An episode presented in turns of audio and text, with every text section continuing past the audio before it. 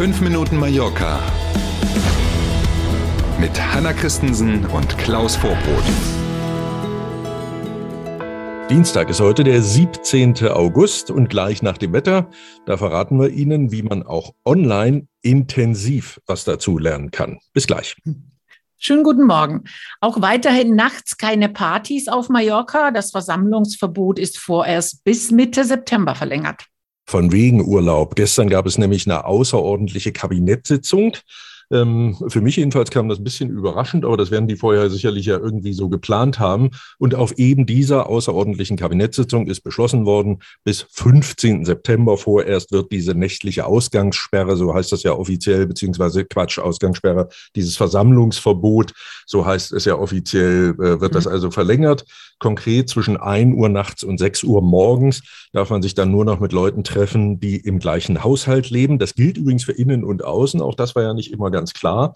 Ähm, mhm. und äh, dass das funktioniert, haben wir in den letzten Wochen gesehen. Die Inzidenzwerte fallen ja wirklich noch nicht ganz ins Bodenlose, aber schon deutlich messbar momentan. Und natürlich schreibt Frau Armengold und ihre Regierung das unter anderem dieser Maßnahme zu. Gewerkschaften und Arbeitgeber haben auch schon signalisiert, jawohl, machen wir mit, sind wir dabei, gibt keinen Stress von uns bis 15. September.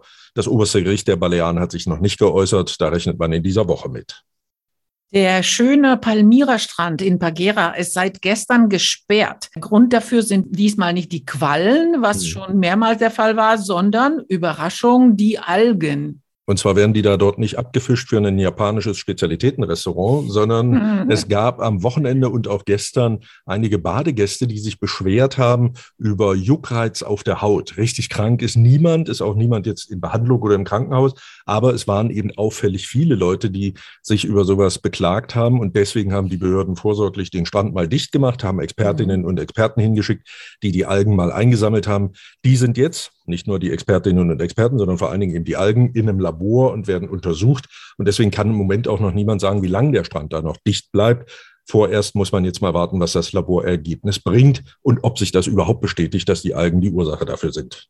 Gut, dass äh, Bagheera zwei andere Strände anzubieten hat, genau. nicht nur den einen. Das ist ja. gut kommt eine Impfpflicht für bestimmte Berufsgruppen auf den Balearen. Ein Riesenthema, finde ich. Auch das ist ja bisher, Diskussionen gleichen sich wieder, wie in Deutschland auch, ja eigentlich kategorisch ausgeschlossen worden. Aber wenn man richtig deutet, was Frau Armengol, die Regierungschefin der Balearen, gestern gesagt hat, dann muss man sowas rausgehört haben. Ähm, demnach hat die Balearenregierung sogar in Madrid schon einen Antrag gestellt, wie wohl auch andere Regionen, dass man sowas eben regional selber regeln dürfe. Sie sprach dann über bestimmte Berufsgruppen, bei denen es dann zwingend erforderlich ist, dass man eben beide Impfungen hat.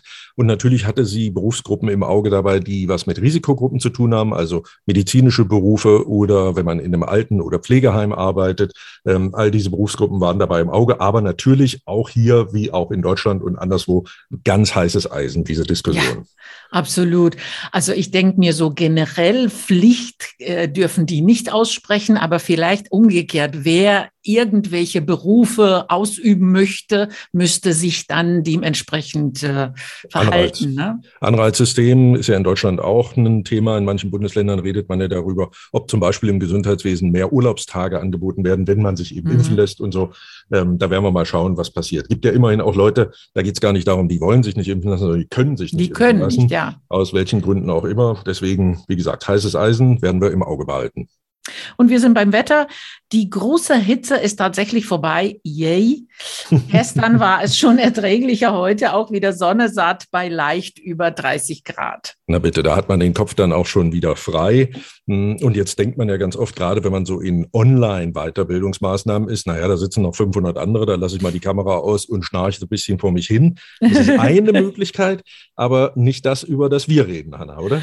Genau. Bei uns, bei HCWC, ist es so, dass wir Intensivkurse online live anbieten, intensiv wegen der Dauer der Kurse bis max acht Stunden, aber auch wegen der, der Größe der Gruppe. Bei uns geht es los bei Minimum fünf Personen bis äh, Maximum acht Personen. Und deswegen äh, ist da immer Zeit, Fragen zu stellen, Fragen zu beantworten und sich zu beteiligen, voneinander zu lernen.